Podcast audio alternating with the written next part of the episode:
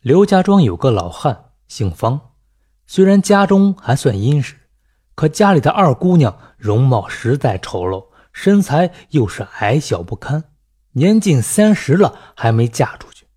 这方老汉整日里愁眉不展，费尽心思要为姑娘寻个人家。方老汉朝也思，暮也想啊，这想到村里还有一个叫陆云生的后生。这后生父母早亡，家里穷得叮当响，人又憨直，三十岁了还没娶上媳妇呢。方老汉央人去陆家说亲，陆云生受宠若惊啊，用袖子将板凳擦了又擦，请媒婆坐下。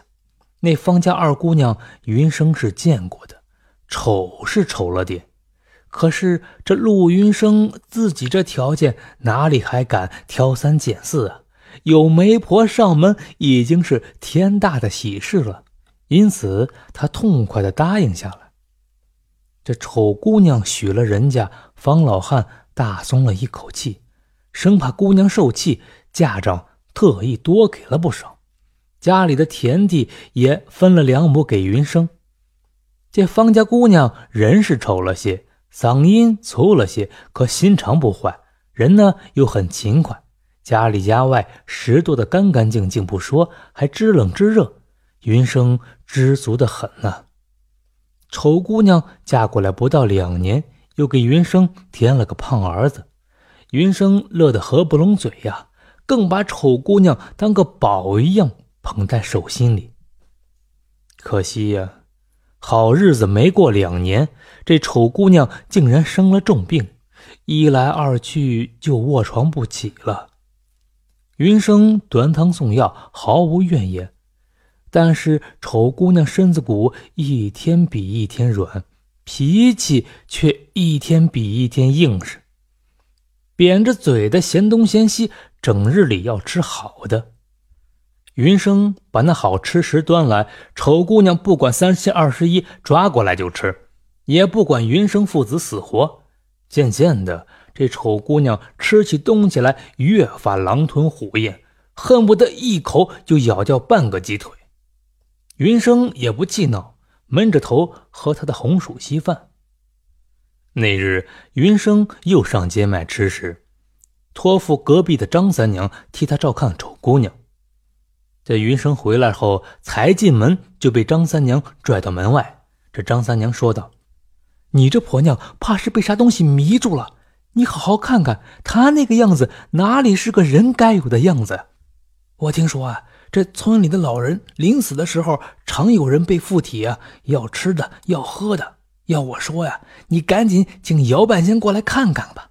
若是这婆娘阳寿尽了，就尽早的送她上那黄泉路。”别让他成了精的野物，占了他的身子为非作歹呀！云生进了屋，正要仔细端详丑姑娘可有异样，可一进门就看见丑姑娘正拉着儿子的小手，嘀嘀咕咕的教儿子唱童谣呢。儿子晃着小细胳膊、小细腿咿咿呀呀的学着，笑得哈喇子都流出来了。云生在门边站了半晌，不禁的心酸起来。不管丑姑娘是人还是妖怪，总归她是孩子的亲娘啊！有她在一天，这孩子便是个有娘的孩子。云生自己从小没有娘，自然知道那没有娘的苦处。这么一来，云生就断了请姚半仙的念头。这张三娘见云生没有去请姚半仙，反而对那婆娘越来越好了，便四处吵吵。说云生被附在丑姑娘身上的精怪迷住了，还不知道要干出啥傻事来呢。这话传着传着，就传到了方老汉的耳朵里。他自己的姑娘，他自己也是心疼的。可真要是被啥精怪借了身体，他可饶不了那个畜生。那日，方老汉又去看闺女，腰里偷偷的掖了条鞭子。要是看闺女有啥不对劲，就准备狠狠的抽那畜生，还怕他不现原形。等到到了云生家里，那丑姑娘正口角流涎的睡着，脸色蜡黄，分明一脸的畜生相。方老汉不露声色的抽出身后的鞭子，正要动手，云生正好进来了，一把拉住岳父。方老汉气得直嚷嚷：“你别拦我，看我让这畜生现了原形！”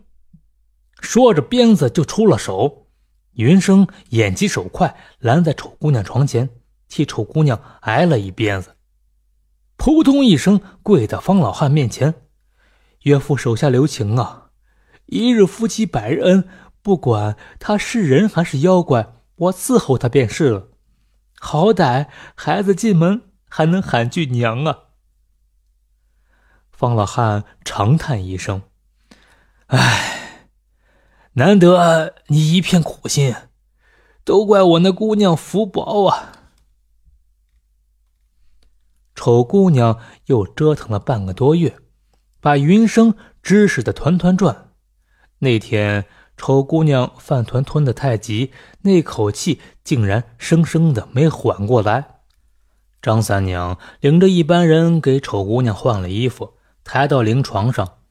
云生伤心欲绝，忍不住捶床痛哭。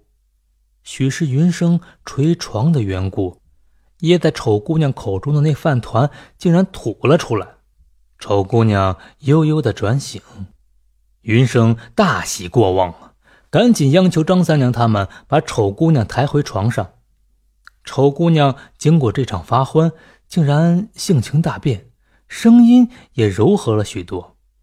他慢条斯理的说道：“我本来已经被鬼差抓去了，偏那阎王又说我阳寿未尽，要我回来好好报答夫君呢。”云生自然喜不自胜啊，赶紧手忙脚乱的把发丧要用的那些纸人纸马扔出门去。丑姑娘醒转之后，把家里照顾的妥妥帖帖，对孩子尤其好。竟然还指点着云生做起了小生意，家里自然一天好似一天呢。转眼三十年过去了，云生的儿子也娶妻生子，丑姑娘和云生已早已白发苍苍。忽然有一天，丑姑娘没病没灾的，竟然往后一倒，两腿一蹬，走了。操办完丧事，云生心里空落落的。三天圆坟之后，云生回到家来，斜靠在门边睡着了。梦中有一白狐，竟能说人话。这白狐说：“我本来住在后山，与那丑姑娘有些渊源，本来是借着丑姑娘的身体享受享受，不想你却对她不离不弃，这使我深受感动。”所以我才借他的身体帮助他抚养孩子，如今孩子都已长大成人了，我也就放心的回山修行了。今后尘世一切与我再无瓜葛。说完，转身即走。云生醒来的时候，不禁的落下老泪。夫妻之间的真情真意，本是天经地义之事。没想到竟然感化了这下山享乐的白狐，这真是傻人有傻福啊！